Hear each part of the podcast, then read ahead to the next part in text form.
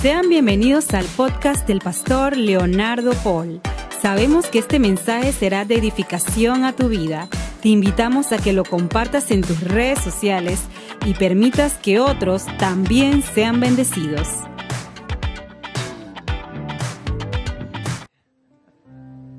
¡Uh! Cristo vive. Cristo vive. Estamos contentos. Estamos alegres porque hoy es un día de celebración. Gracias chicos. Pueden tomar asiento. Estamos contentos. Hoy, hoy es un día de celebración. Estamos celebrando la victoria de Cristo. Estamos celebrando que Él vive. ¿Sabe? A mí me causa un poco de tristeza ver cómo, cómo alrededor del mundo se celebran estos días. Porque la gente mata a Jesús todos los viernes. Los sábados tienen algo así como sábado de gloria. Yo ayer eh, le decía a Damiana, ¿de dónde ha nacido ese sábado de gloria? La gente los viernes no toma, pero a las 12 de la noche dice, yo creo que la gente nunca ha sido tan literal al cambio de día. Gracias, mi hermano. Yo creo que la gente nunca ha sido tan literal a los cambios de días como esa transición que hay entre el viernes santo y el sábado de gloria. La gente se vuelve abstemia los viernes santos y se desquita los sábados de gloria. Y los domingos le piden a Dios que lo resucite después de la juma. Y yo creo que no es así, ¿sabe? Yo creo que Cristo venció y yo creo que tenemos que celebrar su victoria. Amén. Amén. No se me duerma. ¿eh? Yo sé que la hora es. No te duermas, Martín. Te tengo aquí a 2.20. Pra. Yo sé que la hora es con ese airecito. Pero no se me duerma. Quiero que haga su Biblia conmigo en el libro de Lucas 24. Vamos. Lucas 24.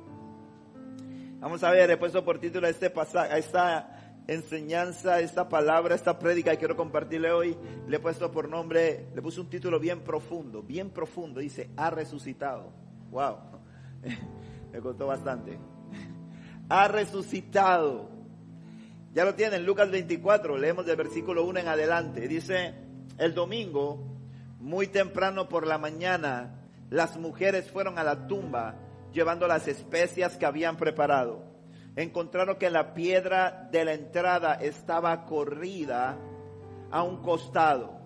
Entonces entraron, pero no encontraron el cuerpo del Señor. Jesús, el cuerpo del Señor Jesús, perdón.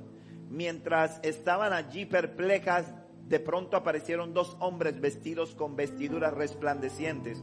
Vamos un poco el piano, está muy alto, por favor. Las mujeres quedaron aterradas y se inclinaron rostro en tierra. Entonces los hombres preguntaron, ¿por qué buscan entre los muertos a alguien que está vivo?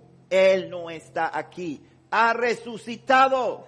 Recuerden lo que les dijo en Galilea, que el Hijo del Hombre debía ser traicionado y entregado en manos de hombres pecadores y ser crucificado y que resucitaría al tercer día. Entonces ellas recordaron que Jesús, lo que Jesús había dicho. Así que regresaron corriendo de la tumba a contarles a los once discípulos y a todos los demás lo que había sucedido. Así que regresaron corriendo de la tumba a contarles a los... fueron María Magdalena, Juana, María la madre de Santiago y varias mujeres más quienes contaron a los apóstoles lo que pasó. Pero a los hombres el relato les pareció una tontería y no les creyeron. Sin embargo, Pedro se levantó de un salto y corrió a la tumba para ver por sí mismo.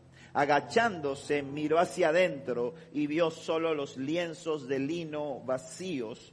Luego regresó a la casa preguntándose qué había ocurrido. Amén, Dios Padre, te doy gracias por la palabra que va a ser compartida, por el mensaje que va a ser tratado en esta mañana.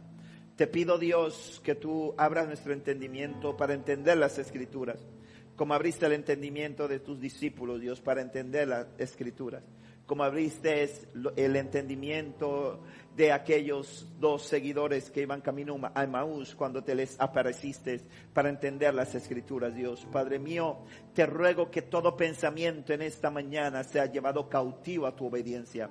Señor Padre amado, que toda cosa contraria, todo espíritu inmundo que quiera ser enviado para robar la palabra sea arrestado en esta hora.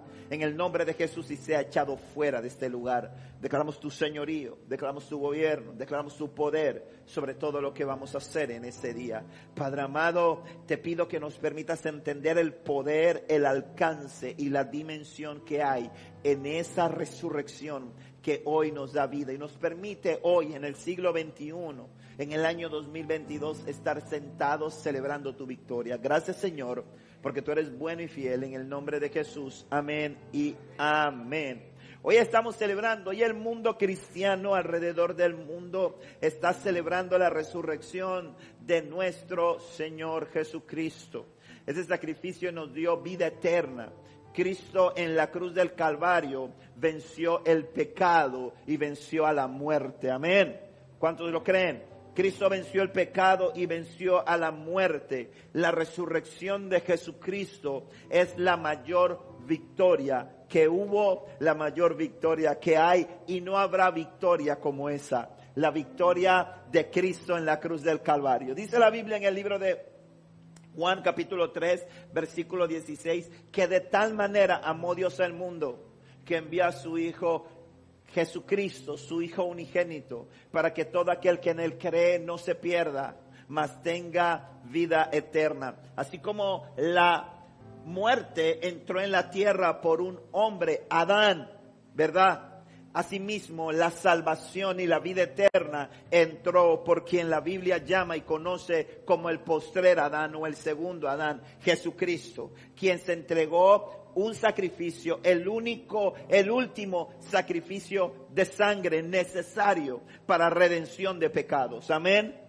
Lo digo porque en la antigüedad antes de que Cristo viniese y muriese, el pueblo judío, que era el pueblo de Dios, tenían que sacrificar holocaustos, tenían que hacer sacrificios todos los años, de manera continua, derramamiento de sangre de animales puros, para expiar, para pagar los pecados.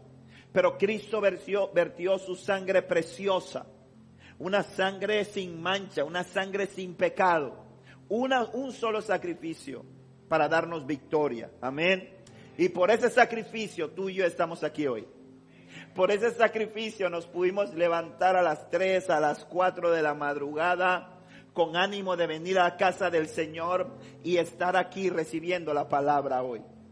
Por ese sacrificio es que escogimos la mejor parte, como hizo María, la cual no nos será quitada. Amén. Porque podíamos estar durmiendo y teníamos derecho. Nadie podía decir que porque no nos levantamos y vinimos al culto no íbamos a ir al infierno. No, para nada. Pero escogieron la mejor parte. Dice la Biblia que Cristo es el que pone en nosotros el querer como el hacer por su buena voluntad. Amén.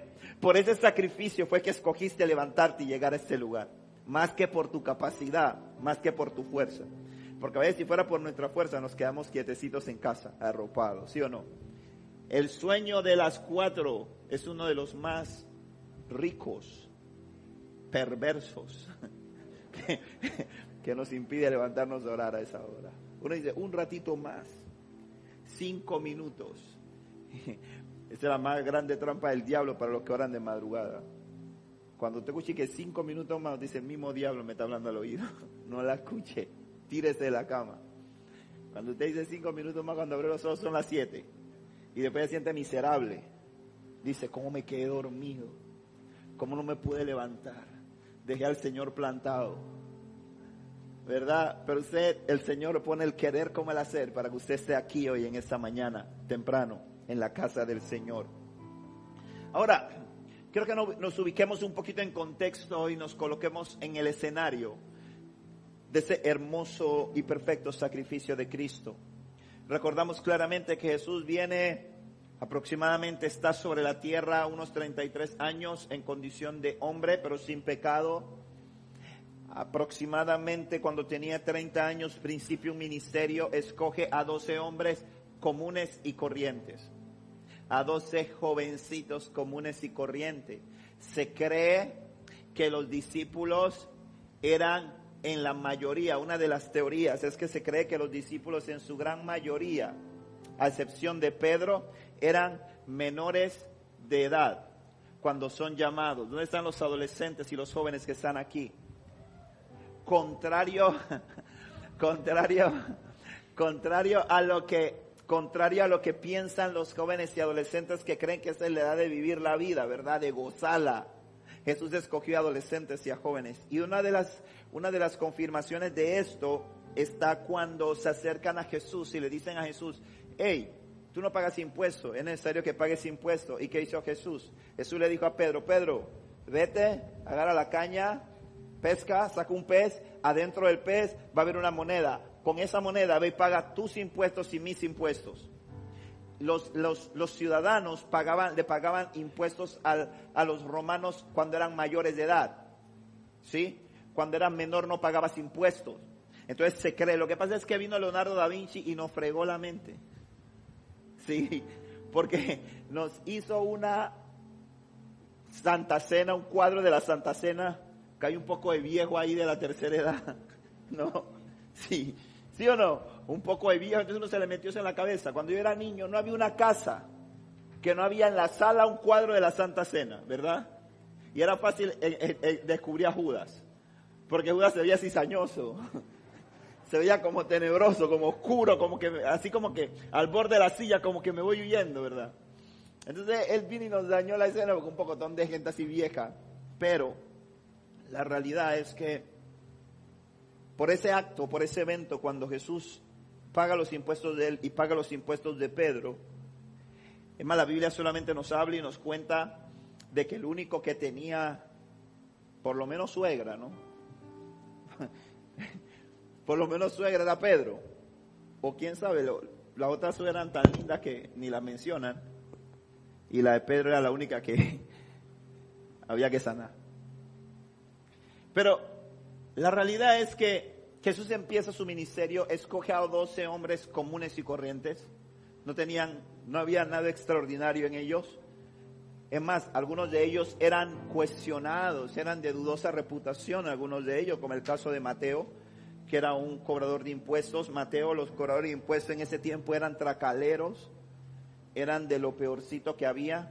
Es más, a los cobradores de impuestos los judíos los consideraban traicioneros porque no recaudaban, no recaudaban impuestos para Israel, recaudaban impuestos para Roma. Entonces lo consideraban traicioneros, porque si usted no pagaba impuestos, usted iba a la cárcel. Si usted no pagaba impuestos, usted le quitaban sus propiedades. Si usted no pagaba impuestos, le quitaban a sus hijos y los esclavizaban para pagar la deuda. Le vendían sus hijas. Hacían cosas terribles los romanos con tal de mantener a la gente sometidas al pago de impuestos. Entonces los cobradores de impuestos no eran muy, muy, muy, muy bien reconocidos. Y así entre otros discípulos que tuvo Jesús, que no eran de los más populares, eran gente común y corriente, sin mucho de lo que se pudiera hablar de ellos o, grandes cualidades o los extraordinarios. Yo siempre he dicho que si yo, si yo fuese Jesús y tuviese la posibilidad de escoger al equipo, al Dream Team para que me acompañara, tal vez uno piensa como hombre, ¿verdad? Yo no sé si ustedes cuando estaban chicos, sobre todo los varones que estaban aquí, iban a la cancha a jugar baloncesto o, iban a jugar fútbol y entonces uno empezaba a picar. Yo que jugaba básquet, pues venía, alguien tiraba la canasta y los dos primeros que metían picaban su equipo. Y entonces uno, empezaba a escoger, ¿verdad? Uno empezaba a escoger al, al que uno decía, este, este es un buen armador. Y decía, no, no, este juega. Y entonces uno iba cogiendo y al final se estaba quedando ahí, al que, que me cojan, que me piquen, que me piquen, que me... Y al final, bueno, ni modo, tú ven acá pues. Entonces, yo creo que si hubiésemos sido nosotros los que hubiésemos escogido, hubiésemos escogido ese Dream Team. Hubiésemos escogido la gente más intelectual del momento, la gente más fuerte, la gente con mayores talentos y habilidades, ¿verdad? Sin embargo, Jesús cogió gente que a los ojos de los hombres no tenía muchas expectativas de nada, no tenía muchas cualidades de nada. Yo sí creo que había una cualidad común en, ellos, o en la mayoría de ellos. Por lo menos en, en 11 de ellos, yo diría que había una cualidad o o, bien común. ¿Sabe cuál era? Que eran cobardes. sí, porque cuando Jesús muere, hermano, cuando Jesús lo aprenden en el huerto de Getsemaní, ahí estaban, ahí estaban los discípulos. El único que había dicho voy al baño y vengo fue Judas, Pero eso fue cuando se fue a buscar a los, a, los, a los líderes para mostrarle dónde estaba Jesús, ¿verdad? Pero de ahí en adelante, de ahí en adelante, este, eh, estaban los demás y, digo que, y digo que Pedro también, porque Pedro sacó su cuchillo, su espada y, y le tumbó la oreja a Malco. Le tumbó la oreja, así que el hombre no estaba tan flojo nada, ¿verdad? Entonces, pero de ahí para adelante, hermano, todo el mundo salió corriendo. A la hora de la verdad, todo el mundo salió huyendo, porque yo quiero un equipo así, ¿verdad? Uno quiere un equipo y dice que vamos hasta la muerte. Pero dice que todo el mundo, nada más lo agarraron, lo arrestaron a Jesús. Y todos salieron huyendo. Nadie, lo dejaron solo, lo abandonaron. Lo dejaron solo. Y fueron a esconderse todos en una casa, ya estaban metidos. No aparecen por ningún momento. El único momento que aparece uno de ellos es, es además de Pedro, que está en el patio de Anás, cuando lo niega tres veces y canta el gallo, esa historia que todos nos conocemos, ¿verdad? El otro de ellos es Juan, que estaba al pie de la tumba, perdón, al pie de la cruz, cuando Jesús le habla desde la cruz y le dice, hey Juan, ahí está tu madre, y le dice a María, María, ahí está tu hijo, ¿verdad? Y le encomienda y le, y le asigna esta misión a, Juan. Pero fue el único, de ahí para adelante no se sabe nada. Lo que lo vemos después de la muerte es el domingo o el día de la resurrección, cuando vemos qué cosa, que Jesús va, que, que, que, que Jesús va y se, los, se les aparece un par de días después, y, y, o más bien cuando las mujeres van a donde estaban, este relato lo, cuentan los cuatro evangelios, este que leí en Marcos, y estaban, dice que todos estaban con miedo, escondidos, estaban escondiendo de los líderes religiosos judíos estaban huyendo porque ellos decían hay precios sobre nuestra cabeza. Entonces, las cualidades que vemos en esta gente que Cristo elige y que Cristo escoge no es la que nosotros nos imaginaríamos o no es el estándar que el mundo pone sobre la gente que es llamada y escogida por Dios. Entonces, cuando yo leo este pasaje, Samuel, yo digo, tengo esperanza. Le digo, si Jesús le escogía, yo me puede escoger a mí, gloria a Dios por eso, ¿verdad? No era el mejor equipo pero ahora Cristo es entregado por Judas. Este, este pasaje, este relato es bien interesante. Y no voy a entrar en él, si no se lo dejo de tarea, para que usted lo analice, le meta un poquito de mente, fortalezca y entre en las neuronas.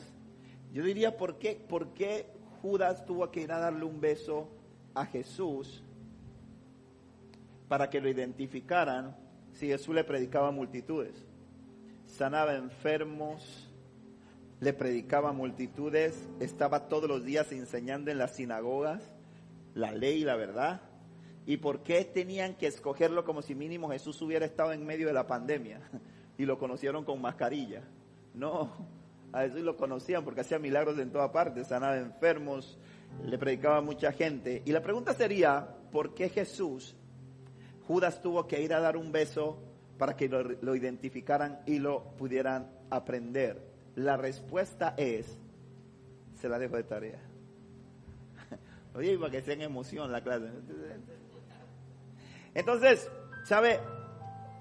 Ahora, ellos caminan con Jesús, ellos tienen expectativa, tienen esperanza de Jesús, ellos ven a Jesús hacer cosas poderosísimas, ven a Jesús caminando sobre las aguas, ven a Jesús echando demonios fuera, ven a Jesús eh, eh, transfigurándose algunos de ellos, mostrándole su cuerpo glorificado, algunos de ellos me, explico, no lo ven como hombre, lo ven con cuerpo glorificado, tuvieron esa experiencia maravillosa. Ven a Jesús calmando la tempestad, ven a Jesús haciendo cosas, multiplicando panes, resucitando muertos. Entonces ellos empiezan a creer que lo que Jesús les había dicho y les hablaba era como metafórico, de que él tenía que ser crucificado, de que él iba a morir, porque ellos decían, este hombre es súper poderoso, este hombre no, no, no, no va a sufrir y no va a padecer de esta forma. Nunca le han podido encontrar nada, nunca hemos visto en él una mancha y ellos se confían. Y Jesús, en el pasaje que leemos, dice que ellos, las mujeres, ¿Dónde están las mujeres aquí? ¿Dónde están las mujeres aquí? Dense un aplauso, mujeres. Ay, no, hombre, qué va. Esta predica lo hubiera hecho a las 2 de la tarde y sin aire mejor. Yo siempre he dicho que las mujeres son tremendas, son valientes. Mientras que los hombres estaban allá escondidos, muy machitos. Las mujeres agarraron sus especias y dicen, vamos a embalsamarlo allá. Vamos para allá, vamos a, vamos preparar, no importa lo que digan, no importa lo que hablen, nosotros vamos para, para, el, para el sepulcro, ¿verdad? Y los hombres estaban allá escondidos. Pero tanto los hombres como las mujeres, tanto los discípulos, apóstoles, los discípulos, como el resto de estas mujeres que estaban ahí,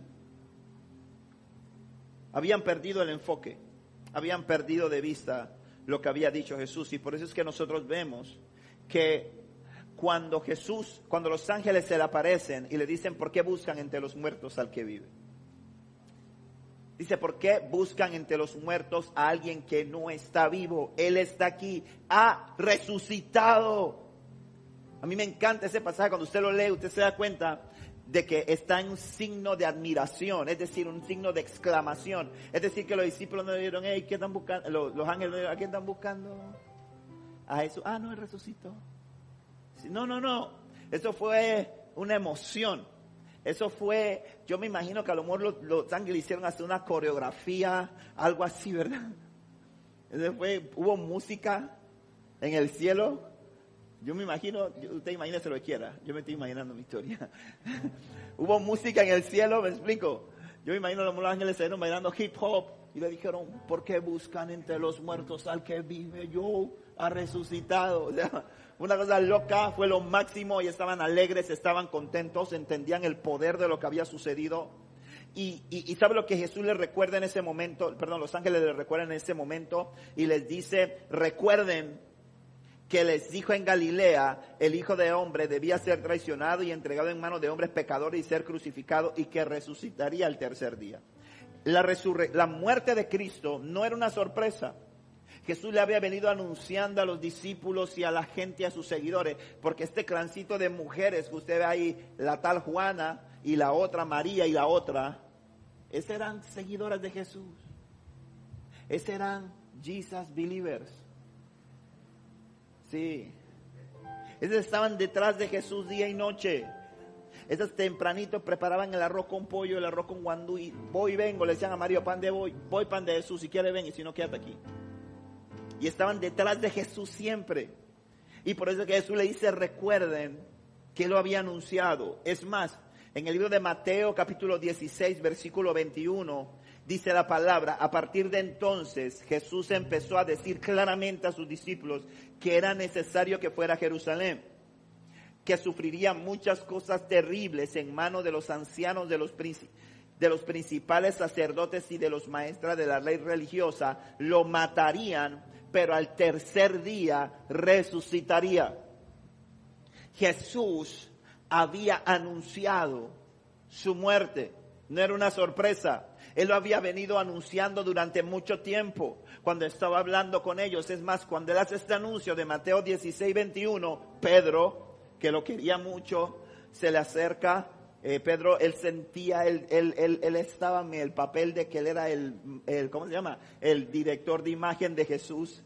Él era director de imagen, era escolta. Él tenía varias funciones. Entonces él se le acerca a Jesús y le dice, Señor, ven acá, por favor. Permiso. Disculpen, ¿eh? Jesús, ven acá. Señor, disculpe, ven, ¿qué pasó, Pedro? Jesús, ven, por favor. Un momentito, ven, ven, acá. ¿Qué pasó, Pedro? Señor, no, así no. ¿Qué van a decir los fans? ¿Cómo de que no? ¿De que usted va a morir? No, no diga eso. No diga tal cosa, sape. Y en ese momento Jesús, después que Pedro se sentía bien lleno de gozo, ¿no?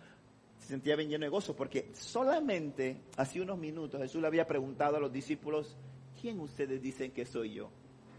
Y Pedro se salió con una frase poderosísima que dijo, tú eres Jesús, el Hijo del Dios viviente. ¡Wow! Y entonces Pedro, el Señor dijo, bien Pedro, no te lo reveló ni carne ni sangre, sino mi Padre Celestial que está en los cielos. Y Pedro se creía el Apocalipsis. Sí, él se creía que era el discípulo revelación, ¿no? Entonces dice, wow, yo soy el hombre de la revelación. Así que cuando la segunda vez dice, ahora la voy a votar, Jesús ven acá. Y Jesús en ese mismo momento al que lo dijo no te lo reveló ni carne ni sangre, le dice, apártate de mí, Satanás. Fuchi diablo. Mira, yo te digo algo, hay veces que yo le he hablado fuerte a mis discípulos y después tengo que pedirle perdón a Dios primero y después pedirle perdón a ellos porque siento que se me deprimen. Tengo que sacar un tratamiento, una cita psicólogo, porque siento que están como afectados emocionalmente, se sienten heridos, se sienten lastimados. ¿Tú te imaginas que Jesús te diga Satanás? No, hermano, eso es fuerte. Eso es fuerte, ¿vieron? Yo todavía no te he dicho Satanás, así que todavía tengo en fondo. Sí, o sea, imagínense, Jesús le dijo, apártate de mí, Satanás. Es muy fuerte eso, muy fuerte. Pero ¿sabes qué? Eh, Jesús desde ese tiempo empieza a anunciarle una y otra vez que él tenía que morir, que él iba a ser eh, golpeado, que él iba a ser maltratado, que él iba, es más, Jesús les había hablado del pasaje ese que está en Isaías, donde el Señor les cuenta todo lo que tenía que padecer y todo lo que tenía que sufrir. Me explico. Sin embargo, cuando, pero Jesús le dice, tengo que ser crucificado.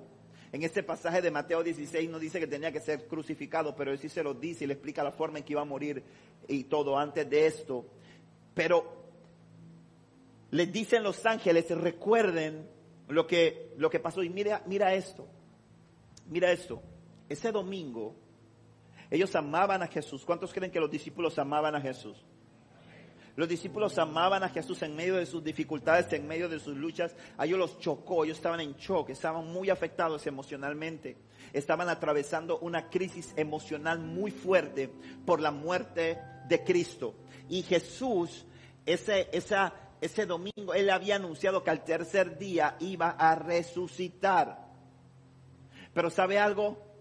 Ellos vieron a Jesús hacer milagros, vieron a Jesús hacer cosas poderosísimas, pero ninguno, ninguno de ellos se levantó esa mañana corriendo y dijo, es el tercer día, voy al sepulcro porque hoy Jesús dijo que iba a resucitar. Jesús dijo que hoy se iba a levantar de entre los muertos y yo quiero ir a ver eso. Porque Jesús nunca nos falló, siempre cumplió sus promesas, nunca nos abandonó, siempre estuvo con nosotros. Aun cuando nos sentíamos que nos hundíamos, Él llegó y tomó control de la situación. Entonces yo creo que Él va a resucitar. Nadie fue al sepulcro. Ninguno fue al sepulcro. Es más, las mujeres que fueron y a las que podíamos aplaudirle, ellas iban a reafirmar su muerte. Ellas iban a reafirmar su muerte. Y pareciera mentira, pero cuando vemos ese pasaje es como desesperanzador, ¿verdad? Cuando vemos eso, yo, yo, yo he dicho a veces que, que si yo fuera Jesús, yo le digo al Padre, Padre, no me concediste el pasarme la copa, pero ahora sí concédeme escoger un equipo nuevo. Porque cuando Él resucita, nadie va al sepulcro. Nadie, nadie va a ver si resucitó. Ninguno. Es más, las mujeres que van al sepulcro llegan a reafirmar su muerte. Ellas llevaban su frasquito con sus especias para embalsamar a Jesús. Para aplicarle, porque no lo habían podido hacer antes de la sepultura, porque como ustedes saben, había sido antes de Pascua y ahí los rituales tenían una serie de restricciones y ese cuerpo, por eso es que a Jesús lo bajan del sepulcro. Este hombre que se llama José de Arimatea, que era rico, le dice, usen mi tumba, agarran a Jesús, lo ponen en un lienzo de lino fino, lo envuelven ahí y lo meten y cierran la cueva. Cuando cierran la cueva, dicen las autoridades, dicen las autoridades, nosotros tomamos control, jurisdicción de esta tumba le ponen un sello a la tumba, la cierran y dice aquí nadie sale, porque me llegó una información de inteligencia, la DIP me trae una información de inteligencia y me dijo que se van a robar el cuerpo. Y vamos a evitar problemas, así que sellan la tumba, nadie llega el domingo, porque los discípulos se enteraron a lo mejor dice allá hay guardia, dice, ¿qué? Guardia, no, yo no voy para allá. Pero ¿sabe qué es lo hermoso de esto?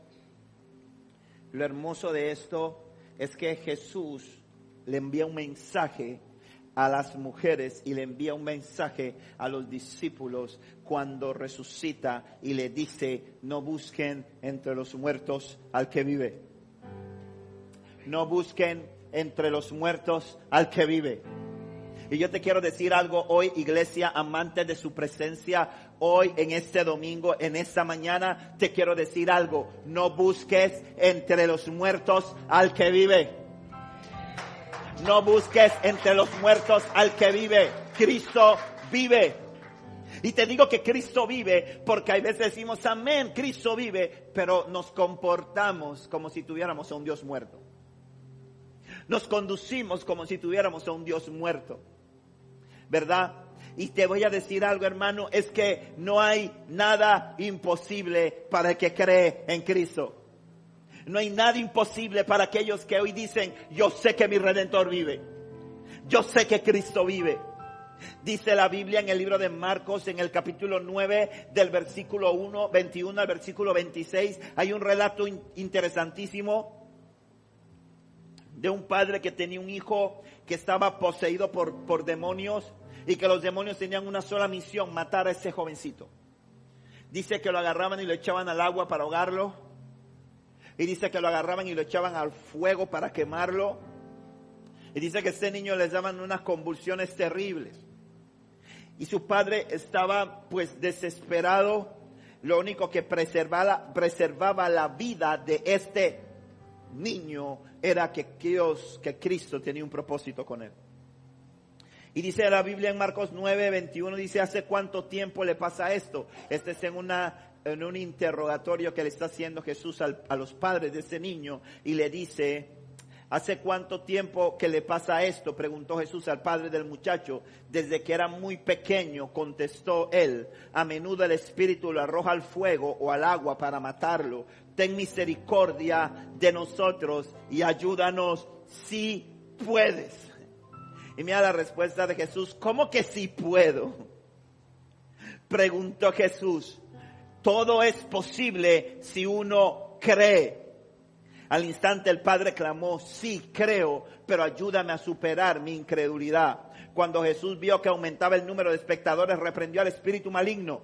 Escucha, espíritu, que impides que este muchacho oiga y hable. Te digo, te ordeno que salgas de este muchacho y nunca más entres en él. Entonces el espíritu gritó, le causó otra convulsión violenta al muchacho y salió de él. El muchacho quedó como muerto. Un murmullo recorrió toda la multitud. Está muerto, decía la gente. Pero Jesús lo tomó de la mano, lo levantó y el muchacho se puso de pie. Este pasaje a mí me encanta porque te quiero decir algo. Todo es posible para el que cree. ¿Cuántos de los que están aquí creen? ¿Cuántos de los que están aquí creen? ¿Sabes algo? Todo es posible para el que cree. Hay veces que nuestra fe limita, quiere limitar el poder de Dios. Hay cosas que nosotros pensamos que Dios es posible que nos dé. Hay cosas que nosotros pensamos que son posibles para Cristo. Como que yo venga a la iglesia, alabe y sienta paz. Como que yo vea ciertas manifestaciones estos, este hombre llevó a su hijo endemoniado delante del Señor.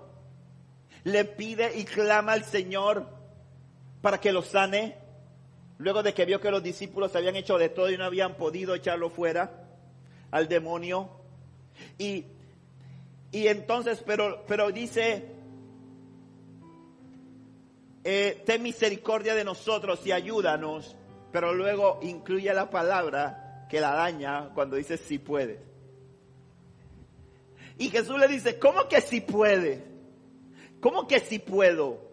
Todo es posible si uno cree. Todo es posible si uno cree. A veces decimos que estamos creyendo, que estamos confiando en Él, pero cuando se presentan situaciones difíciles, hacemos como este papá, dudamos, dudamos. Si puedes, claro que Dios puede. Para Dios no hay nada imposible. No importa la situación que tú estés enfrentando. No importa el problema que tú estés afrontando en el área que sea. Hay gente que está atada por un vicio y dice, no puedo. Tú no puedes. Pero cuando tu capacidad termina, empieza el poder sobrenatural de Dios. Cuando tu poder, tu, tu autosuficiencia termina, cuando tú dices, ya no puedo más, no puedo, entonces ríndete, pero ríndete a sus brazos para que tú veas cómo Él te va a sostener, te va a levantar, te va a restaurar y va a avergonzar al diablo. Porque tú eres, si lo permites, objeto para la vergüenza de Satanás. A veces decimos, como ese hombre, este hombre hizo bastante, lo llevó donde los discípulos, lo llevó donde Jesús, le contó, le pidió a Jesús, pero le dijo, si puedes. Jesús quiere que tú elimines el si puedes y que tú creas. Que tú creas, aunque no veas. Escúchame, estamos hablando de la fe en este mes y la fe no es ver, la fe es creer. Creer para ver, amén. Si ves no es fe, si lo puedes ver no es fe, si lo puedes ver está dentro del plano de lo natural, está dentro del plano de lo posible. La fe va por encima de lo posible, trasciende lo imposible, salta, franquea lo posible y llega y se mueve en el plano de lo imposible. Amén. En el plano de lo sobrenatural. Lo que pasa es que vivimos en una generación en la que todo lo vemos. En la que ya como que no hay sorpresas, en la como que ya no hay cosas, sabes, nuevas, todo se inventó, pareciera, todo se creó, pareciera, la tecnología avanza tan rápido, todo va como que tan rápido, tan rápido, tan rápido, tan rápido, que perdemos la capacidad de soñar, perdemos la capacidad de imaginarnos. Y cómo sería así, cómo lo lograría así. Pero Jesús dice, claro que si tú puedes creerlo vas a ver. Te digo algo, iglesia, tu mejor temporada, tu mejor tiempo está por comenzar. No porque tú seas mejor, sino porque tienes a un Dios que es todopoderoso y que vive, que resucitó, que está vivo y que te quiere dar los mejores años de tu vida. No fueron los que pasaron, son los que vienen son los que están por delante. ¿Sabes por qué? Porque la palabra de Dios dice que la senda del justo es como la luz de la aurora que va en aumento hasta que el día es perfecto. Los discípulos habían perdido la esperanza. Estaban conmocionados con lo que había ocurrido. Tenían mucho temor.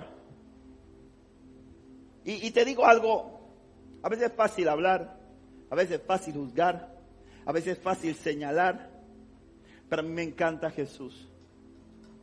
Jesús no desampara la obra de sus manos. Y pese a que no creían, Jesús les ayudó con su incredulidad y les amó y les llenó de su Espíritu Santo para que cumplieran con la gran comisión, llevar el mensaje de Jesucristo hasta lo último de la tierra. ¿Sabes algo? A mí me encanta eso porque cuando Jesús resucita, cuando Jesús se abre la piedra, cuando los guardias que estaban ahí caen como muertos por la impresión, cuando Jesús sale de ese sepulcro victorioso, venciendo la muerte, venciendo el infierno, venciendo a la enfermedad, venciéndolo todo, no había un solo discípulo. Pero ¿sabes qué hace Jesús? Jesús le dice a los ángeles, cuando lleguen las mujeres que vienen aquí, díganle que vayan y le cuenten a mi equipo, a mis discípulos, lo que vieron. Y cuando, Jesús, cuando las mujeres llegan, dice que ellas salen corriendo y llegan allá y les dicen, emocionadas, no podían hablar, pásame el alcohol, decía el otro, pásame el alcohol, pásame el alcohol. Dice, no es que se desmayó Juana, Juana se desmayó, sí, pásame. Llegaron allá, los de los discípulos. Y cuando llegaron los de los discípulos y le contaron lo que Jesús le había venido diciendo durante mucho tiempo, ¿sabe lo que pasó? Pero a los hombres el relato les pareció una tontería y no les creyeron. Pero me encanta que había alguien ahí, Pedro. Dice, sin embargo, Pedro se levantó de un salto y corrió a la tumba para ver por sí mismo. ¿Por qué usted cree que Pedro fue el único que corrió? ¿Ah? ¿Ah? ¿Por qué cree que Pedro fue el único que corrió?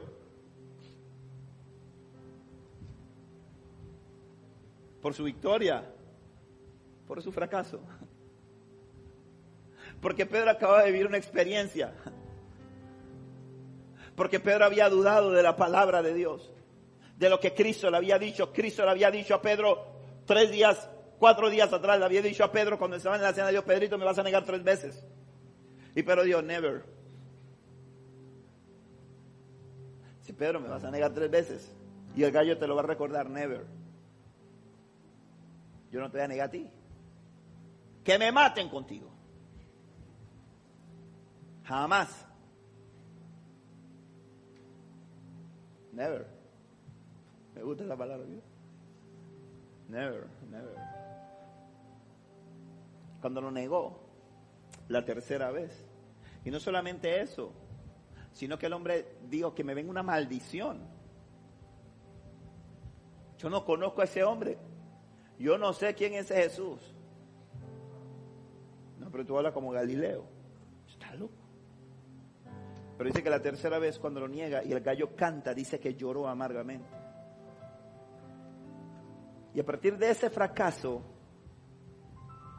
Pedro aprendió y entendió que las palabras de Dios son sí y son amén.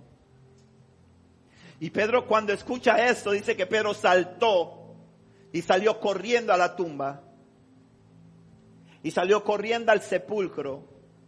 Y aunque los cuatro evangelios en este pasaje, este pasaje, este evangelio de Marcos te da este elemento de que Pedro corra al sepulcro, sin embargo, no te dice que Pedro se encuentra con Jesús, pero hay otro pasaje en la Biblia que dice que Pedro fue el primero que vio a Jesús. Es decir, que es probable que aunque este pasaje no te lo dice, hubo un encuentro con Jesús. Y te digo esto, ¿sabes por qué? Porque hay esperanza. Hay veces que tú sientes que le has fallado a Dios. Hay veces que tú sientes que has negado al Señor. Hay veces que tú sientes que has sido descalificado. Pero hay veces que esos errores, esas fallas, esas, esos eh, metidas de pata que, que cometemos nos llevan a entender claramente que sin Dios nada somos y que separados de Dios nada podemos hacer. Tú escoges qué haces con los errores. Tú escoges qué haces. Si permitas que te hundan y te sepulten más a fondo o te permitan entender que sin Dios no puedes hacer nada. Y te hagan correr hacia Él en vez de esconderte de Él. Me encanta este pasaje si lo pongo en contraste con el pasaje de Adán y Eva, ¿verdad? Dice la Biblia que Adán y Eva comieron del fruto, sintieron vergüenza y quisieron, se escondieron. Pedro, escúchalo, es que es loco esto. Pedro le llega a las mujeres y le dicen, ¡Nota! Dice quién, ¡Nota! Jesús, tumba vacía. Sí, porque el nervio que tenía no podía ni hablar bien. Y Pedro dice, me voy. No, no, no, no creo ni que me vea. Yo siempre le embarro. Le digo que no muere en la cruz. Le corto la oreja a Malco cuando él había dicho que no usemos espada, porque el que mata espada, espada muere. Entonces no, yo le corto la oreja a Malco de bravito le digo que voy a caminar sobre el agua y en mitad de camino me da la ñoña y empiezo a hundirme. Y ahora lo niego. No, hombre, que va, yo me voy. Esto no es para mí. Pero me encanta la actitud de Pedro. Y por eso es que Dios lo usa tan poderosamente. ¿Sabes por qué? Porque Pedro, en vez de huir, Pedro corre al sepulcro. Pedro, en vez de esconderse, Pedro va a ver si se encuentra con el maestro. Pedro corre al sepulcro para ver si lo encontraba, si lo veía.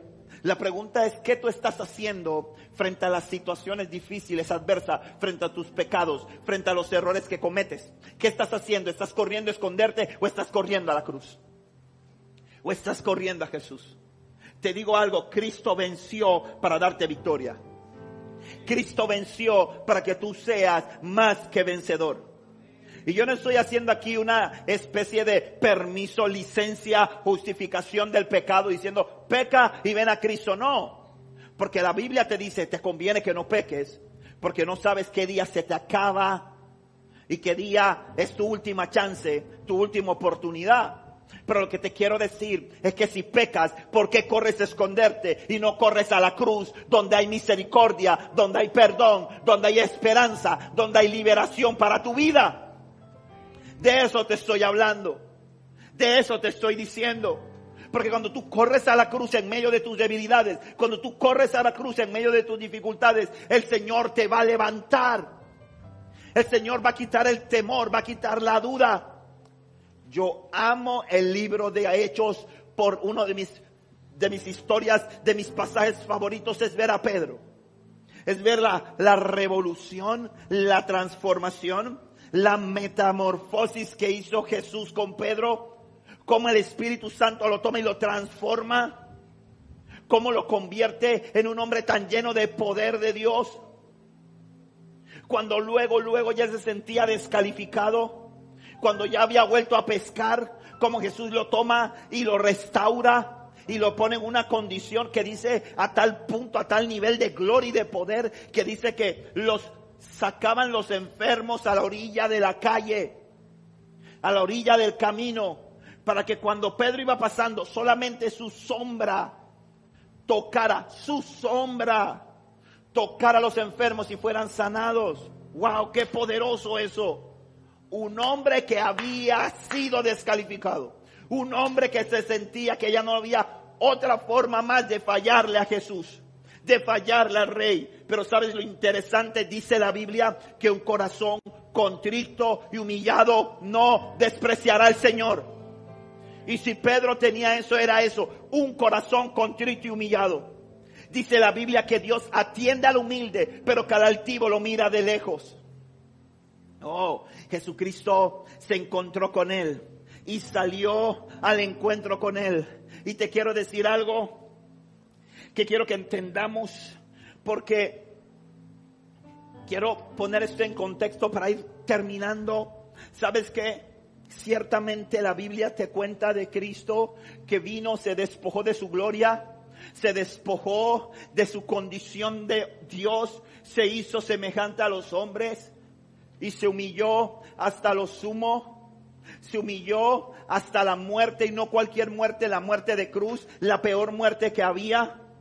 Y algo que me encanta a mí, ¿sabes? Es como Dios toma algo que es maldición y lo convierte en bendición. A mí me encanta, yo generalmente cuando tengo un dije, cuando en mis collares, cuando tengo dije, me encanta usar dijes de cruz. Me encanta usar los dijes de cruz. Y, y no, y no, no, no pongo a Cristo en la cruz, porque Cristo no está en la cruz. Amén. Él está vivo. Entonces yo no lo tengo en la cruz. Pero me encanta la cruz. Pero ¿sabes por qué me encanta la cruz? Me encanta la cruz porque la cruz me recuerda mucho a mí. ¿Sabes por qué? Porque créeme que en los tiempos de Jesús a nadie se le ocurriría de pronto a los satanistas, ¿no? A los dark. A los dark de la época, sí. Pero a nadie se le ocurriría ponerse una cruz en un dije, ni en un tatuaje, ni en la pared de su casa, porque la cruz era un símbolo de maldición. La cruz era un símbolo de maldición, ¿sabes? Y la cruz era la forma, cuando la gente moría crucificada, era la forma en que mataban a los peores criminales. Porque era una muerte tortuosa, era una muerte terrible. Pero mira qué maravilloso cuando Jesús toma una cruz que es un objeto de maldición y lo convierte en un símbolo de vida y esperanza. Wow, qué tremendo hermano. Es casi mismo como Cristo se montó en esa cruz y le cambió el concepto a la cruz. Cristo viene y se mete en tu vida y le cambia el concepto a tu vida y tu vida que era de maldición se convierte en una vida de bendición. Qué tremendo. Amo la cruz por eso y amo a Cristo. Porque si Cristo no se hubiera montado en esa cruz, esa cruz no tendría valor. Si Cristo no se me hubiera metido adentro, yo no estaría aquí predicando. Yo no tendría la familia que tengo. La tengo porque Cristo se me metió adentro y me dio valor.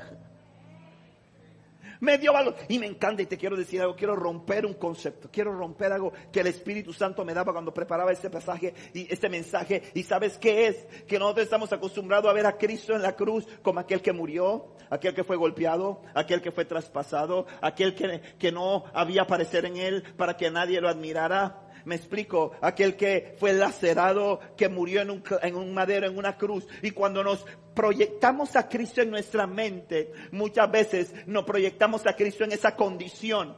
Pero te voy a decir algo, ese Cristo que murió en una cruz, que murió lacerado, que murió, que dio hasta su última gota de sangre, no es el, ese no es la imagen, esa no es la figura del que está sentado a la diestra del Padre y que reina con poder y gloria. Escúchame bien, al Cristo que tú le clamas hoy, el que intercede por ti, ese es todopoderoso, ese no tiene debilidad, ese no tiene imposibilidad. No, no, no, no, no. No hay ningún líder religioso, no hay ningún hombre, no hay ninguna circunstancia que lo pueda detener. El Cristo, el único camino, verdad y vida es todopoderoso. El único camino, verdad y vida, la única forma, tu garantía, tu seguro para llegar al Padre no está en una cruz.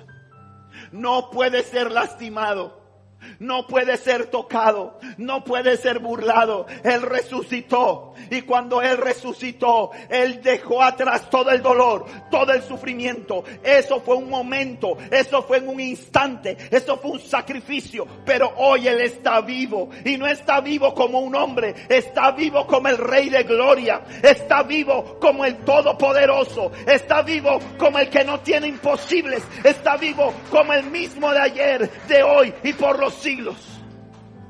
Y cuando Él venga, a la tierra, Él no va a venir. Él no va a venir aquí en una condición humana. Él no va a venir así frágil. Él no va a venir mostrando sus cicatrices en la espalda. Él no va a venir de esa manera. Él va a venir en gloria. Él va a venir en poder. Él va a venir en las nubes. Él va a venir con todo poder a reinar sobre la tierra. ¿Dónde está, oh muerte, tu aguijón? ¿Y dónde, oh sepulcro, tu victoria? Sorbida es la muerte en victoria. Porque aquel que murió se levantó de entre los muertos y me dio victoria sobre el pecado dio victoria sobre la enfermedad, me dio victoria sobre los vicios. Cristo vive, Cristo vive, Cristo vive, Cristo vive. Y si tú vives sumido, esclavo de un pecado, esclavo de un vicio, hermano mío, déjame decirte que es porque tú quieres, porque Cristo venció cualquier vicio Cristo venció cualquier lucha. Cristo venció cualquier situación que te puede estar aquejando. Y termino leyéndote lo que dice Romanos 8:28. En adelante dice, y sabemos que Dios hace que todas las cosas cooperen para bien de quienes lo aman y son llamados según el propósito que Él tiene para ellos. Te digo algo, tú eres un llamado de Dios. Dios tiene un propósito contigo. Y según esta palabra que es viva y eficaz, que es verdad, que no miente, dice que Dios hace que todas las cosas cooperen para bien. Y si tú eres un amante de su presencia, si tú amas a Dios, yo no sé cuál es la circunstancia que tú puedes estar afrontando hoy en día, pero te digo algo, eso va a convertirse en una victoria para ti. Dice, pues Dios conoció a los suyos de antemano y los eligió para que llegaran a ser como su hijo. Tú y yo fuimos escogidos por Él. Dice la palabra que Él nos escogió desde antes que nosotros fuésemos puestos en el vientre de nuestras madres y nos apartó. Y dice, a fin de que llegamos a ser como su hijo, a fin de que su hijo, es decir, Cristo, fuera el hijo mayor entre muchos hermanos después de haber elegido, Dios los llamó para que se acercaran a Él. Por eso estás aquí en esta mañana. Y una vez los llamó, los puso en la relación correcta con Él. Y luego de ponerlos en la relación correcta con Él, les dio su gloria. les dio su gloria. Déjame decirte algo, hay una gloria de Dios sobre tu vida. Hay una gloria de Dios que quiere, que quiere ser derramada sobre ti. Hay una gloria de Dios que quiere ser derramada sobre tu familia. Hay una gloria de Dios que quiere ser derramada sobre tus generaciones. Lo que pasa es que a veces nos es más fácil creer lo que dice el diablo que lo que dice Cristo acerca de nosotros. Y Cristo en su palabra dice que hay una gloria, que hay una gloria sobre ti. Y dice, ¿qué podemos decir acerca de cosas tan maravillosas como estas? Si Dios está a favor de nosotros, escucha bien esto. Si Dios está a favor de nosotros, ¿quién podrá ponerse en nuestra contra? Cuando Dios se pone a favor de un hijo suyo, ¿quién puede estar en contra de él? Si Dios no se guardó, wow, esto me, esto me vuela la cabeza este pasaje. Dice, si Dios no se guardó ni a su propio hijo, sino que lo entregó por todos nosotros. Es decir, el Señor dice, ya no tenía más que más darles. Lo di todo. Dice, sino que lo entregó por todos nosotros, no nos dará también todo lo demás. ¿Cuál es tu problema? ¿Cuál es tu crisis? ¿Cuál es tu situación difícil? Tú no tienes recurso económico. ¿Tú crees que para Dios que entregó a su hijo le cuesta algo proveer tus necesidades? ¿Cuál es tu problema?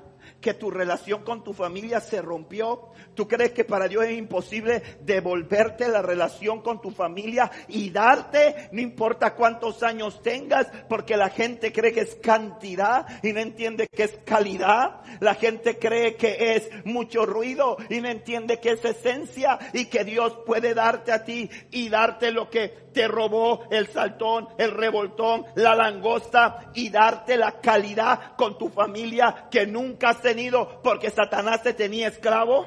Ah, ¿Tú crees que para Dios hay imposible? Eh, todo lo demás, ¿quién se atreve a acusarnos a nosotros? A quienes Dios ha elegido para sí. Nadie porque Dios mismo nos puso en la relación correcta con Él. Entonces, ¿quién nos condenará? Nadie, porque Cristo Jesús murió por nosotros y resucitó por nosotros y está sentado en el lugar de honor a la derecha de Dios e intercede por nosotros. ¿Acaso hay algo que pueda separarnos del amor de Cristo? ¿Será que Él ya no nos ama si tenemos problemas? Escucha bien esto, hermano, porque hay veces que cuando la aflicción llega, cuando los problemas llegan, cuando las dificultades llegan, una de las grandes preguntas que viene a nuestra mente es, ¿me amará el Señor? ¿Será que Dios me ama? Hoy te doy la respuesta por medio de la palabra profética más segura, la palabra de Dios. ¿Será que Él ya no nos ama si tenemos problemas o aflicciones, si somos perseguidos o pasamos hambre o estamos en la miseria o en peligro o bajo amenaza de muerte? Como dicen las escrituras, por tu causa nos matan cada día, nos tratan como ovejas en el matadero. Y dice, y voy a quitar este paréntesis y voy a volver a la pregunta, ¿será que ella no nos ama si tenemos problemas o aflicciones, si somos perseguidos o pasamos hambre o estamos en la miseria o en peligro o bajo amenaza de muerte? Claro que no. A pesar de todas estas cosas, nuestra victoria es absoluta por medio de Cristo, quien nos amó. Y yo estoy convencido de que nada podrá jamás separarnos del amor de Dios ni la muerte, ni la vida, ni ángeles, ni demonios, ni nuestros temores de hoy, ni nuestras preocupaciones de mañana, ni siquiera los poderes del infierno pueden separarnos del amor de Dios. Ningún poder en las alturas ni en las profundidades. De hecho, nada en toda la creación podrá jamás separarnos del amor de Dios que está revelado en Cristo Jesús. Aleluya, dar un aplauso a Jesús. Uh. Te digo algo, hermano. Nada. Cuando Cristo venció la muerte. Porque hay gente que dice, ah, no, es que no entiendo, pero es que porque dicen que Cristo fue el primero, sí. Yo recuerdo que la hija de Jairo resucitó si yo recuerdo que la hija de la tsunamita resucitó, si yo recuerdo que este Lázaro resucitó, Pero a todos esos los resucitó Dios. A la hija de la tsunamita la resucitó Eliseo. A Lázaro le dijo Jesús, Lázaro, ven fuera. A Talita, la hija de Jairo, es que yo no sé cómo se llama, así que yo le puse Talita. A Talita la resucitó Jesús. Pero Jesús se levantó entre los muertos. Venció la muerte. Le dijo a Satanás, le dijo a la muerte, dame las llaves. Dame las llaves de la vida y de la muerte. Por eso es que yo no, yo no tengo, te voy a ser muy honesto y te lo digo hermano. Yo siempre lo digo, tengo dos hijas, ocho y diez años, hermosas. Tengo una esposa de 41 que todavía tiene bastante kilometraje por recorrer, si Cristo no ha venido. Pero te digo la verdad. Yo no tengo miedo de morirme. Yo me voy a morir cuando Cristo quiera. Yo aprendí algo. Yo aprendí que yo soy inmortal. Ahora, sí, ahora se me volvió loco este pastor. Ahora es el Highlander. Yo aprendí que yo soy inmortal hasta que Dios cumpla su propósito en mi vida. Tú eres inmortal hasta que Dios cumpla su propósito en tu vida. Escúchame lo que te voy a decir. Todos los días, cuando tú sales de tu casa, Satanás tiene una orden de muerte en contra tuya. Pero ¿sabes por qué no has muerto? Aunque seas cabezón, cabezona, aunque seas rebelde, aunque te vayas por allá, porque Dios tiene un propósito contigo. Porque te ha guardado. Y aunque sea de lo que no se quita la mascarilla, hasta para un beso a la esposa, no mi amor, con mascarilla. Con todo y tu miedo y tu cobardía.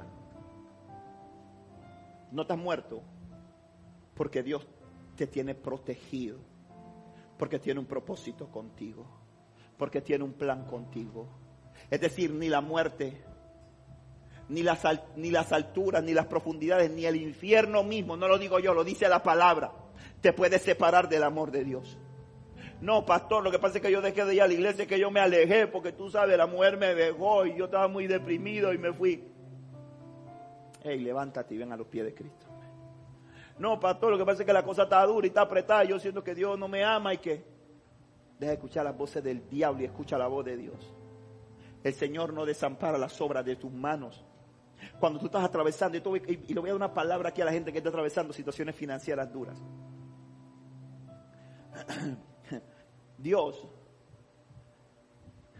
reserva para sus mejores guerreros sus, sus mejores batallas. y a veces decimos, pero ¿por qué? ¿Por qué Dios me trata de esta forma? ¿Por qué? ¿Por qué estoy tan limitado? ¿Por qué no tengo? ¿Por qué no sé? Si me siento asfixiado, ya no sé qué hacer. Dios, si tú guardas silencio y escucha, vas a escuchar Dios diciendo, sigue hijo, porque tú puedes. Te di, esa, te di esa tarea porque si se la doy al otro se quiebra. Si se la doy al otro se rompe y no lo aguantaría. Te la doy a ti porque confío en que tú puedes vencer. Y porque yo sé que no vas a negar mi nombre. Y sé que te vas a mantener firme. Y sé que mi nombre va a ser glorificado a través de tu vida. Por eso es que yo veo a hombres y a mujeres de Dios, hermanos. Yo lo veo luchando contra el cáncer, lo veo morirse de cáncer. Me contaba madre, madre, madre me contaba eh, que un amigo de ella, un, amigo de ella creo que que murió de cáncer y, que decía algo como, decía algo como que siento que ya voy a ver al amado. O sea, el hombre estaba gozoso, hermano. Y yo he conocido a gente, yo me acuerdo claramente, me acuerdo bien cuando estuve en Guatemala en la habitación, en el hospital con el pastor Julio Melgar ahí, así de delgadito así de acabado. Y el hombre tenía una fe poderosísima y tenía una sonrisa. Y su esposa llegó y le dijo, mi amor, ven y acuéstate aquí conmigo al lado en la cama. Y tenía esa batita que le ponen al hospital y cuando una esa que se levantó, porque se iba a sentar y pude ver su espalda y pude ver, pude radiografiar toda su columna. Porque solamente era piel y hueso, pero tenía una fe, tenía una convicción porque esa gente, gente que entiende que nada lo puede separar del amor de Cristo. Escúchame bien, Cristo vive. Y Cristo no vive dependiendo de tus circunstancias. Cristo vive porque venció. Cristo vive porque Él es tu Padre. Y aunque atravieses por el desierto, aunque pases por el valle de la sombra y de la muerte, Cristo sigue vivo. Y dale gloria en medio de tu proceso. Dale gloria en medio de tu situación difícil. Ayer compartía con un hermano y le decía que uno de los pasajes que a mí más me rompe y me vuela la cabeza del sacrificio de Cristo no es la muerte, la muerte me duele, la muerte me, sigue conmoviendo, pero es que no puedo ver la pasión de Cristo, yo no la puedo ver, la vi una vez y no la he podido ver más, no puedo, o sea, no puedo, me rompe, yo la veo y me, aunque yo sé que Cristo vive, pero me, me rompe pues. Y pero hay un pasaje, hay algo tan maravilloso, hermano, de Cristo, que tal vez muy poca gente, tal vez muy poca gente lo lee o lo conoce, este pasaje.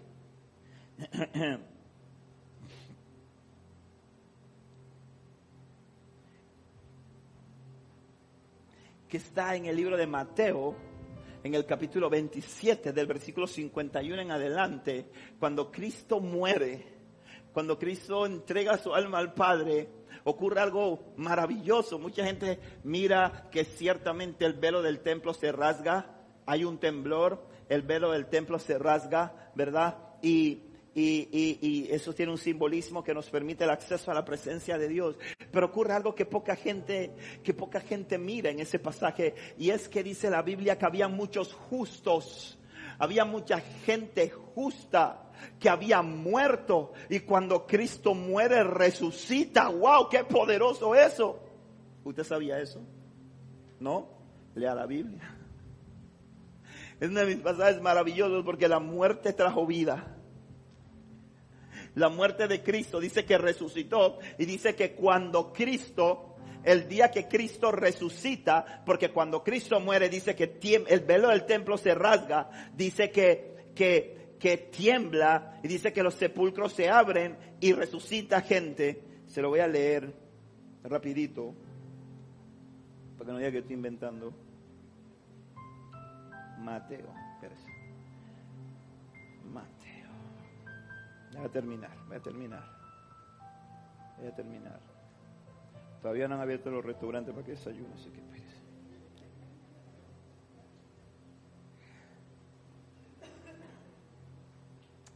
Dice, versículo 50 de Mateo 27, entonces Jesús volvió a gritar y entregó su espíritu. En ese momento la cortina del santuario del templo se rasgó en dos, de arriba abajo.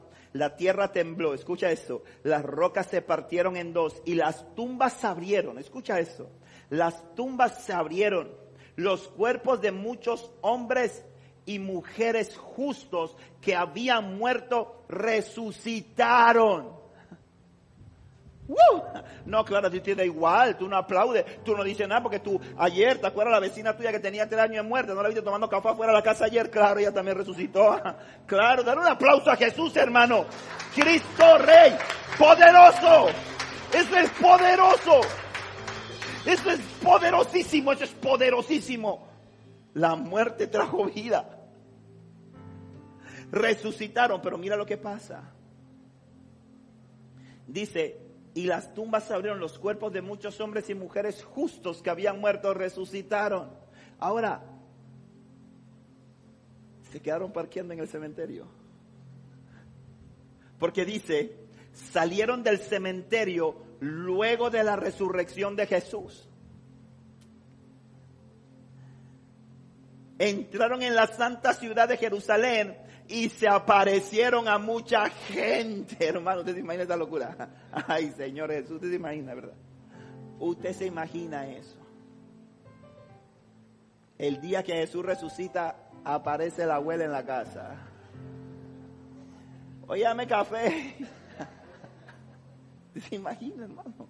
Ese fue Jerusalén, no fue cool, o sea, Jerusalén fue una conmoción. Jerusalén fue algo re, porque así es Cristo. Escúchame, escúchame, escúchame. Cuando Cristo viene a tu vida, no esperes que las cosas siguen siendo cool. Tranquilas como era. Cuando Cristo viene a una vida, va a haber una revolución. Amén. Porque hay gente que quiere que Cristo venga y todo sigue igualito. La gente quiere que Cristo venga a una vida que cuando Cristo viene a tu vida no va, las cosas van a cambiar, va a haber revolución. Va a haber gente que se va a oponer. Los líderes religiosos, ¿sabes lo que hicieron? Dieron, hey, digan que se robaron la tumba, se buscaron unos testigos, le pagaron, que se lo robaron, se llevaron. Tú cuando lo cargaban y se llevan el muerto, se lo robaron, se lo robaron. Para mí me encanta este pasaje. Busquen los libros de la ley judía. Ver, búsquelo. No va a encontrar en uno solo ese relato. Porque eso sinvergüenza. Ellos no le escribieron. Ellos no le escribieron. ¿Usted, ¿Usted cree que eso no era digno de que lo escribieran en los escritos de los judíos después? ¿Ah? Que la abuela regresó pidiendo café a la casa. Que el que había muerto, porque dice justos, no todos, ¿ah? no ahí no se levantaron Barrabás, no, no, no, no, no. No, ahí se levantaron justos justos, gente que había creído en Cristo cuando había estado Cristo en la tierra. Y dice que se levantaron y volvieron a sus casas. Ahora, la Biblia no nos dice más de ellos, yo concluyo que murieron, ¿ok? Yo concluyo que volvieron a morir. Pues dice, ah, con razón, esa película que yo vi que los inmortales, verdad, hay gente así en el mundo. No, no invente. Ellos murieron y van a resucitar un día con Cristo. Cristo vive. Cristo vive. Cristo no está. No, no, no, no, no. Él, pagó el precio una vez. Pero tu Dios es todopoderoso. No hay enfermedad. No hay enfermedad. Aquí hay gente enferma que dice, ay, sí, es que yo, mi, mi, mi reumatismo es mía. Yo le digo reumi. Ya le puse nombre. No, ese es mi cáncer, mi cáncer, mío. No, no, mi depresión. Es que yo soy depresiva. Cuando voy al, almacén, dice la muchacha esa, y si no hay la falda de mi talla, entro en depresión. Escúchame. Dice la Biblia que en Cristo somos más que vencedores. Pero eso no es semántico, eso no es de boca, eso es una realidad. En Cristo eres más que vencedor. Porque nada te puede separar de su amor. Jesús buscó a los discípulos, los buscó, se les apareció en medio. Cuando estaban ahí, porque los amaba. Por eso es que Cristo te busca aunque tú muchas veces huyes y te escondes, Jesús te sigue buscando porque te ama, porque Él no desampara la obra de sus manos, porque Él tiene un propósito contigo, porque su amor por ti es inagotable. Le dijeron a Tomás, todos los discípulos, Jesús resucitó, tuvo con nosotros, tuviera esa locura, tú lo vieras. Qué bello porque Jesús no se levantó y que moreteaba. No, no, no, no, no, no, no como a cuento. Jesús se levantó ya como Jesús, ya se levantó, se levantó. Y, y, imagínate que los discípulos, unos discípulos que no eran de los doce, esos que se vinieron con él caminando hasta Emaús, y que le dieron, pero sigue, quédate con nosotros para que nos cuente. Cena con nosotros. No lo identificaban. Dice que cuando Jesús le partió el pan, dice que entonces recibieron la revelación y sus ojos fueron abiertos. Es decir, que Jesús no era el mismo, estaba transformado. Pero me encanta. Me encanta que, ¿sabes qué cosa? Tomás le dice, ¿cómo? Si yo, dice, Tomás era como chino, ojo para aquí ve paisano. Si yo no meto mi, mi dedo en los huecos de su mano. Y si yo no meto mi mano en su costado, yo no voy a creer que resucitó. Wow. Ese decir, tarjeta roja, lo descalifico. Vaya, consígame otro discípulo. Si lo que habían era en fila. Pero dice que Jesús se le aparece y le dice, acá Tomás, mete el dedo. Ah, ese es amor. ¿Sí o no? Ese es amor. Por eso es que tú a veces huimos de Dios, nos metemos abajo de las piedras, nos escondemos y allá Dios va y nos levanta y nos busca y nos encuentra y dice, Amanda, sal de ahí. Ven acá. No, es que ya yo fallé. Ven acá. No, no, no. Yo te escogí y yo no desamparo las obras de mis manos. Te digo algo, hermano. Dios no desampara la obra de sus manos. Tú eres su creación, pero no solamente eres su creación, tú eres su escogido, eres su llamado. Y Él tiene sus brazos abiertos para darte victoria. Cristo venció la muerte para darte victoria.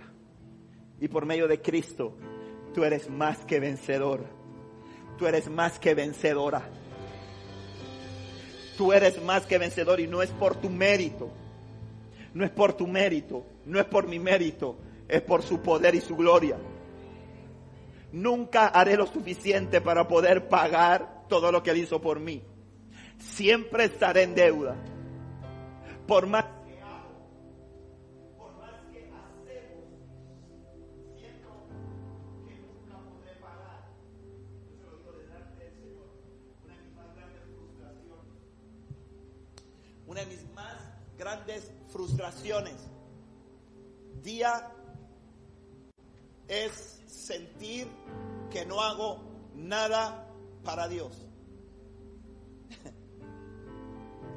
A veces siento que no hago nada para Dios. Y eso me golpea, eso me frustra. Pastor, usted no se ve frustrado, usted el pastor.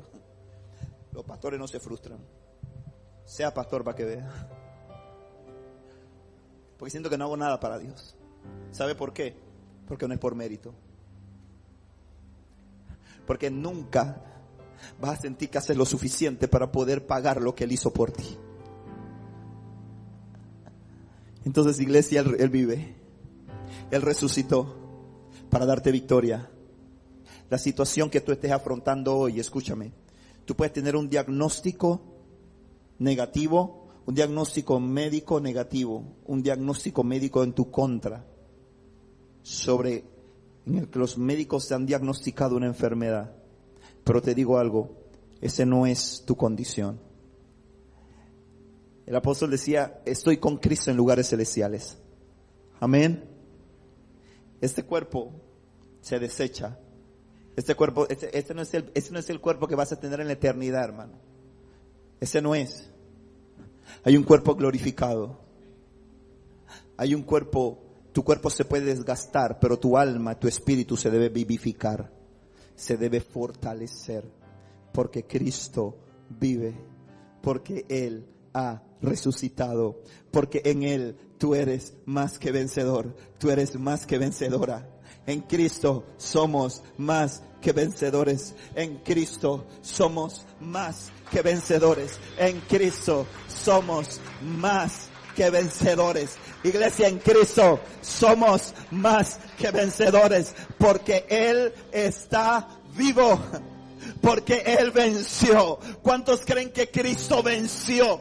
¿Cuántos creen que Cristo venció? ¿Cuántos creen que Cristo venció? Y dile, Cristo, tú venciste. Vamos, iglesia, dile, Cristo. Vamos, iglesia, no te escucho. Dile, Cristo, tú venciste en la cruz, a la muerte, a la enfermedad, al problema, a la depresión, a la escasez. Y hoy, no te escucho, y hoy yo me declaro más que vencedor porque tú venciste. Y declaro que estoy sentado junto contigo en lugares celestiales. Cristo, tú eres mi roca. Cristo, tú eres mi salvación. Y declaro que tú eres el rey de reyes y señor de señores. Y eres el rey y el señor de mi corazón. Y no hay nada No te escucho. Y no hay nada. Y no hay nada que esté sobre ti. Tú reinas y gobiernas en mi corazón. Amado Dios y Padre, te doy gracias por esta iglesia. Te pido Dios que tú enciendas esta iglesia en pasión. Te pido Dios que tú enciendas esta iglesia en amor. Te pido Dios que tú hagas que esta iglesia entienda como entendieron los discípulos, Padre amado, que ellos comprendieron que tú habías aparecido, que habías resucitado. Dios, aunque su fe era poca, pero tú se la aumentaste.